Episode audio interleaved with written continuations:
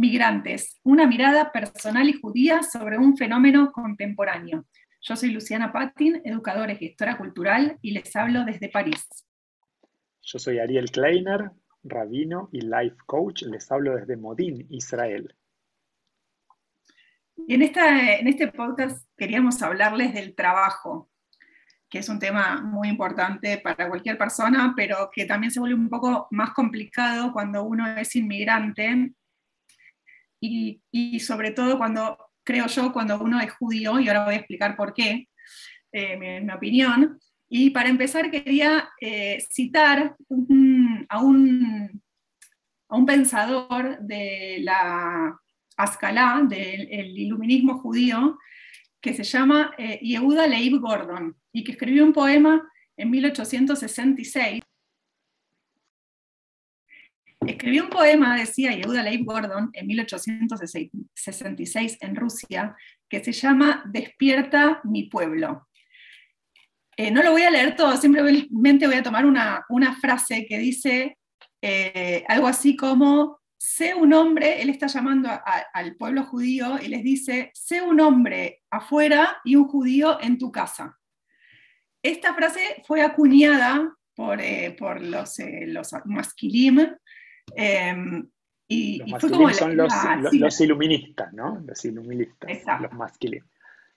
Entonces los está eh, incentivando a integrarse en la sociedad civil y ser judíos y, practicar el judaísmo dentro de su casa, como de puertas cerradas hacia adentro, ¿no? en la vida privada.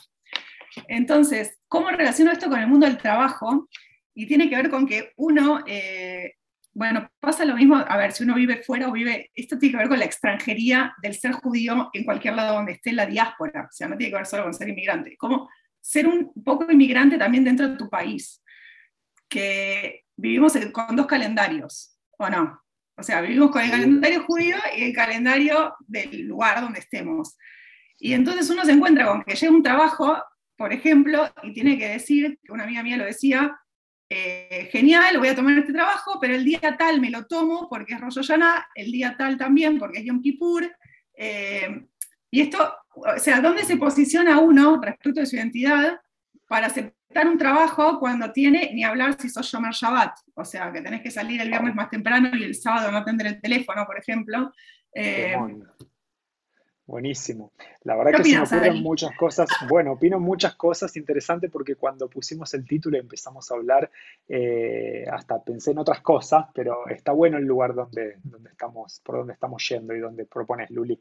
Primero lo que quiero decir es que la frase del poema de Gordon, cuando habla de ser un hombre, ¿no? hoy no sería políticamente correcto decirlo de esa forma. Él, está hablando como ser humano, obviamente, ¿sí? Eh, genérico, pero está buena, digamos, hacer esa observación y aclaración que incluye tanto hombres como mujeres, principalmente hoy en día que tanto la mujer como los hombres eh, salen y salimos a, trabajar de la misma forma. Eh, ahora, e, es interesante cómo eh, los trabajos que tenemos y según la importancia que para nosotros tienen el calendario judío o los diversos calendarios con los cuales nosotros nos manejamos, son decisiones que vamos a tomar.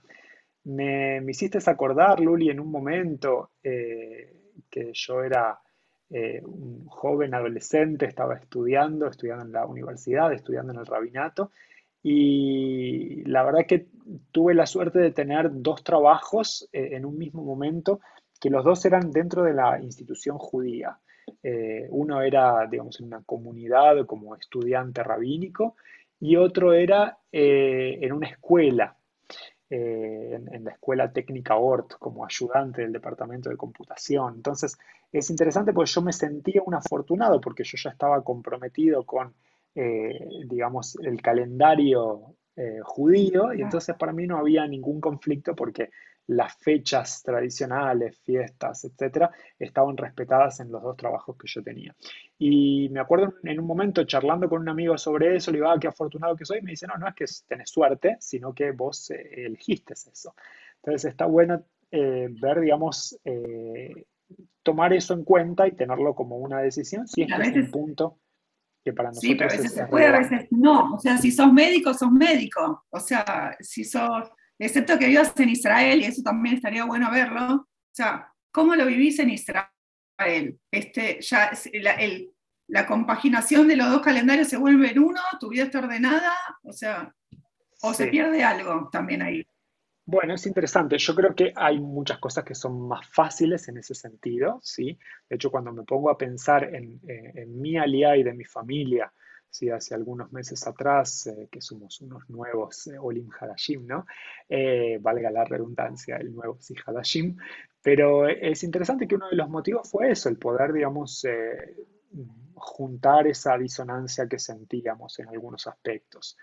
Eh, ahora, el tema de los médicos, Luli, que vos planteás, hay, eh, como sabemos, un concepto judío que se llama de Nefesh, y los médicos, bueno, tienen guardias, y ahí eh, obviamente una cosa es un turno de una consulta, que la mayoría de los médicos no lo van a dar y no van a trabajar en Shabbat, mismo sin ser observantes necesariamente, pero por el hecho de que es, que es el día de descanso, ¿no? O sea, es como fuera de, de Israel, como podría ser el día domingo.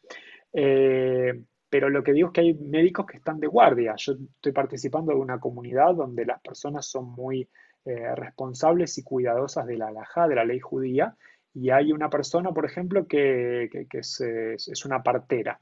Y, bueno, a ella hay Shabbatot que le toca estar de guardia.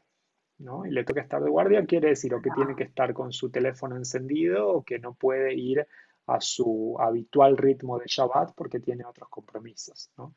Eh, me parece que son temas interesantes para poder pensar. Otro tema que tal vez es interesante poder pensar eh, es el tema de cómo conseguimos los trabajos cuando llegamos a un lugar eh, al cual migramos, al cual llegamos. y es interesante porque lo que pasa acá en Israel, por ejemplo, es que el 65% de los puestos de trabajo se consiguen por contactos. Y cuando uno llega a un nuevo país, justamente lo que no tiene es esos contactos de la, adolescencia o de los amigos de los padres. ¿no? Entonces, ahí está. Entonces es, eh, es buenísimo. ¿Cómo hacemos eso? ¿no? Eh, y una de las recomendaciones tal vez que se pueden agarrar y encontrar es justamente buscar lo, eh, lo común que tenemos con algo incomún. Por ejemplo, otros inmigrantes que pasaron por experiencias similares que nosotros. Entonces, cuando nosotros buscamos a alguien, obviamente, si, si es latino como nosotros, mucho mejor, pero si no mismo que no sea latino y que haya llegado al país donde estamos viviendo o a la ciudad donde estamos viviendo desde cualquier otro país, sabe lo que significa llegar a un país en donde no conoces o no tenés la lengua, etc. Entonces ahí tenés eh, cosas que no son comunes en común con esa persona. Igual mi recomendación, eso excelente, Ari, es eh, sí, casi básico, pero otra cosa es tener paciencia. Parece que también lo digo que es obvio, pero paciencia no solo porque eh, es difícil, sino porque los procesos son diferentes, depende del país. Hay procesos, de, eh, por ejemplo, en Europa los procesos de selección son súper largos. Entonces tenés tu primera entrevista, pero hasta que entras al trabajo quizás pasaron seis meses. Por otro lado, es como un golpe de humildad. Creo que es una, enseñanza, humildad. Y es que uno haría afuera las cosas que no haría en su país. Y estos dicen, ay, como, mucha, escuché muchos argentinos como, ay, estaba manejando un taxi, cosa que no hubiera hecho en la vida. Sí, pero mira, quizás está bueno, porque tuvo que salir para poder hacer un trabajo que no tiene nada de indigno, o cualquier trabajo que hagas, porque estás llevando comida a tu casa, y lo haces por, por eso mismo, y y sin sentir eh, los prejuicios que uno trae cuando viene de afuera. Porque uno llega con un currículum, dicen, ah, muy lindo, Universidad de Buenos Aires, que para vos es lo más top, y fuera es lo mismo que decir Universidad de Uganda, o sea, claro, nadie conoce. Eh, entonces hay que hacer un ejercicio de humildad. Un titular más que tiro así como para ir cerrando ya nuestro podcast de hoy, ¿sí?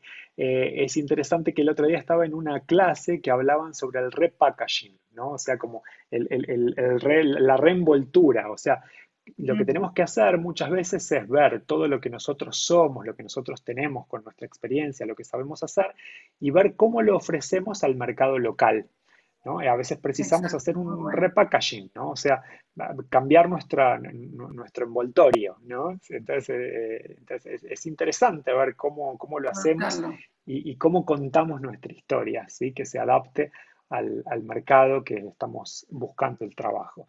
Así que bueno, está bueno, creo que tiramos acá algunos tipping, Luli, sí, me parece que la dica, el tip que diste de la paciencia es bien interesante también, tenemos que tomar aire, ¿sí? y estar preparados, o sea, creo que Obviamente cada uno de nosotros que escuchamos y participamos ahora del podcast está en un nivel diferente, está en un momento diferente de su proceso de inmigración, pero cuando lo planeamos es interesante tener en cuenta ese tiempo, que es un desafío y hay que estar preparado en todos los sentidos, incluso económicamente también para él.